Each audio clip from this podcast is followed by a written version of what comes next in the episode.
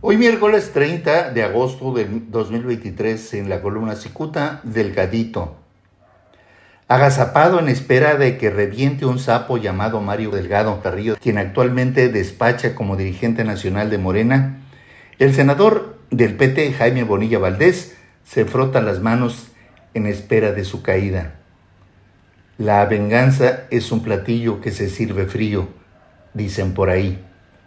Y aunque Bonilla tiene la costumbre de reaccionar furioso ante las encadillas de sus detractores, en el caso de su enemigo Mario Delgado Carrillo, echó mano de la prudencia.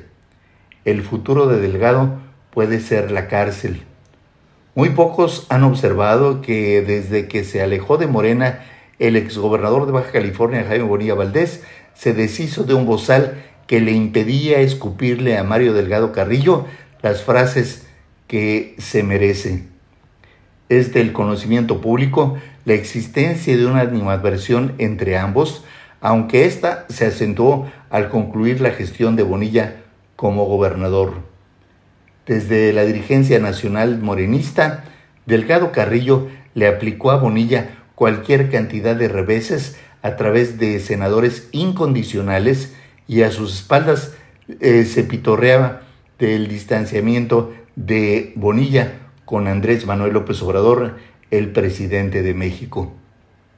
Antes de cambiarse a la bancada del PT, el senador Bonilla recibió presiones y golpes bajos de un Mario Delgado que se aprovechaba del enfriamiento de la relación con AMLO y además alimentaba el desencuentro que tiene con la gobernadora Marina del Pilar Ávila Olmeda. Muchos baja californianos se dieron cuenta que tronante carácter de Bonilla lo hizo buscar cobijo en el Partido del Trabajo, mientras Mario Delgado se encargaba de pregonar su expulsión. Según el propio Bonilla, antes de renunciar a Morena, tuvo un encuentro con López Obrador, a quien le dijo que tomó la decisión de renunciar a Morena porque no se sentía representado. Días después, el presidente lanzó elogios a Bonilla en una mañanera y paralelamente Mario Delgado festinaba que el odioso Bonilla ya no formara parte de Morena. Aunque se supone que Delgado tiene un eh, mm, recio colmillo político, todo parece indicar que este último midió que desde afuera Jaime Bonilla se convertiría en un ente doblemente peligroso. Esto es, al estar distanciado del presidente y al no tener vínculos con Morena, además del evidente carácter explosivo, Bonilla es un peligro real. Aunque Cicuta no puede confirmarlo, una versión refiere que hace algunas semanas se registró un desencuentro entre López Obrador y Bonilla. Esta versión señala que el senador explotó frente a AMLO al decirle que algunas anécdotas escondidas en el baúl de los recuerdos podrían conocerse. El asunto es que al distanciarse de Morena, Jaime Bonilla puede hacer señalamientos sobre personajes que reiteradamente se han dedicado a ponerle piedras en el camino, especialmente Mario Delgado.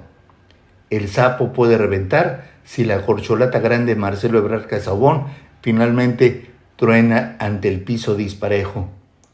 De poco le servirá Delgado la cercanía que tuvo con Ebrard en los tiempos que este, denominado el Grande, despachó como jefe de gobierno capitalino.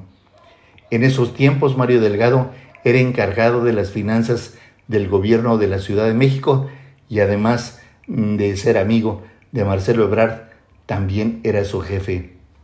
Hoy en día la relación entre ambos está muy tirante, pues Mario Delgado parece tener la consigna de apoyar a Claudia Sheinbaum sin importar que lastime las aspiraciones de Marcelo Ebrard. De regreso al tema de Jaime Bonilla, este hombre parece ya tener listas su estrategia de guerra en contra de Mario Delgado, un frágil personaje que arrastra una gigantesca y maloliente apéndice. Muchas gracias, les saluda Jaime Flores.